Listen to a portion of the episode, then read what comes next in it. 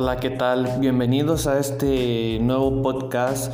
Soy Irán Elisir Pintado Ibarra y compartiré con ustedes este tiempo dedicado a repasar y profundizar sobre la compañía de Amazon. Cabe destacar que Amazon es una compañía estadounidense de comercio electrónico y servicios de computación en la nube a todos los niveles con una sede en la ciudad de Seattle estado de Washington, donde es una de las principales grandes compañías en vender bienes a través de Internet. La planeación estratégica es una herramienta que permite establecer el trabajo y el camino que deben de recorrer las organizaciones para alcanzar las metas previstas teniendo en cuenta los cambios y las demandas que impone su entorno. Planear no es, anticipar para el futuro, por lo mismo cada compañía debe encontrar el plan de juego a largo plazo más ventajoso para su supervivencia y de la manera de hacer que ésta crezca de acuerdo con su situación, sus oportunidades y recursos específicos. La ventaja competitiva de Amazon se basa en tres factores esenciales, el valor percibido, la capacidad de dar un buen servicio a gran cantidad de clientes y la capacidad de mantenerse en la cima. El valor percibido de esta marca se debe al servicio, precio y logística.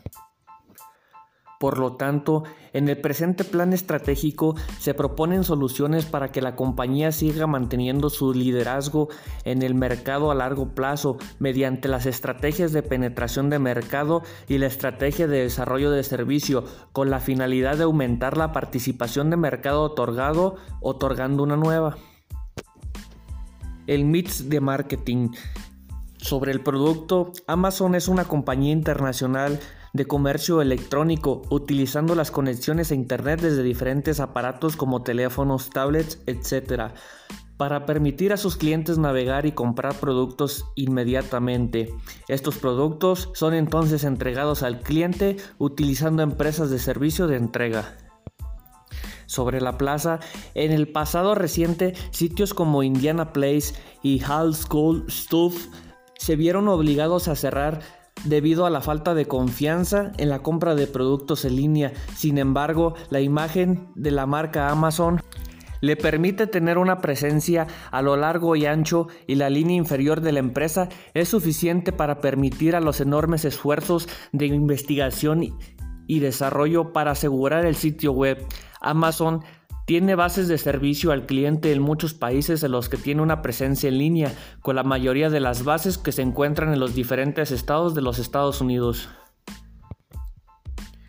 Sobre la promoción, Mientras que Amazon ha transmitido anuncios de televisión, estos son en su mayoría en el mercado americano. Amazon utiliza principalmente la publicidad basada en la web y hacen uso de algunos métodos de la cartelera y más pequeños de la publicidad.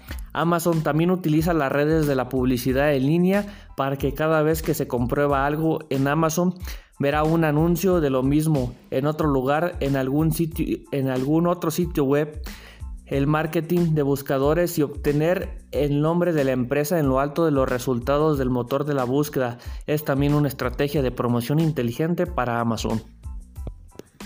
En el precio podemos decir que Amazon es competitivo con sus precios y tiene pequeñas maneras de mantenerse por delante de sus contemporáneos mercados. Por ejemplo, si usted está buscando para comprar un libro en Amazon, le ofrece una nueva copia o una copia usada, así la fijación de precios y condiciones.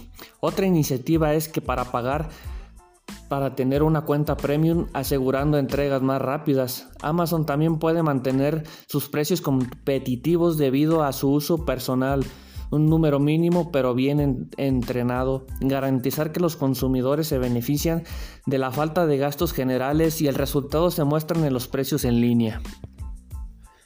En conclusión, podemos decir que Amazon es una compañía curiosa en muchos sentidos, a pesar de que no es por... Eh, a pesar de que no es ni por un asomo una empresa tecnológica rentable a nivel de otros como Google, parece haber cautivado a Wall Street, a los periodistas y a los bloggers tecnológicos a partes iguales. Lo que es importante todavía, ha conseguido que millones de personas piensen en Amazon como sinónimo de comprar en online.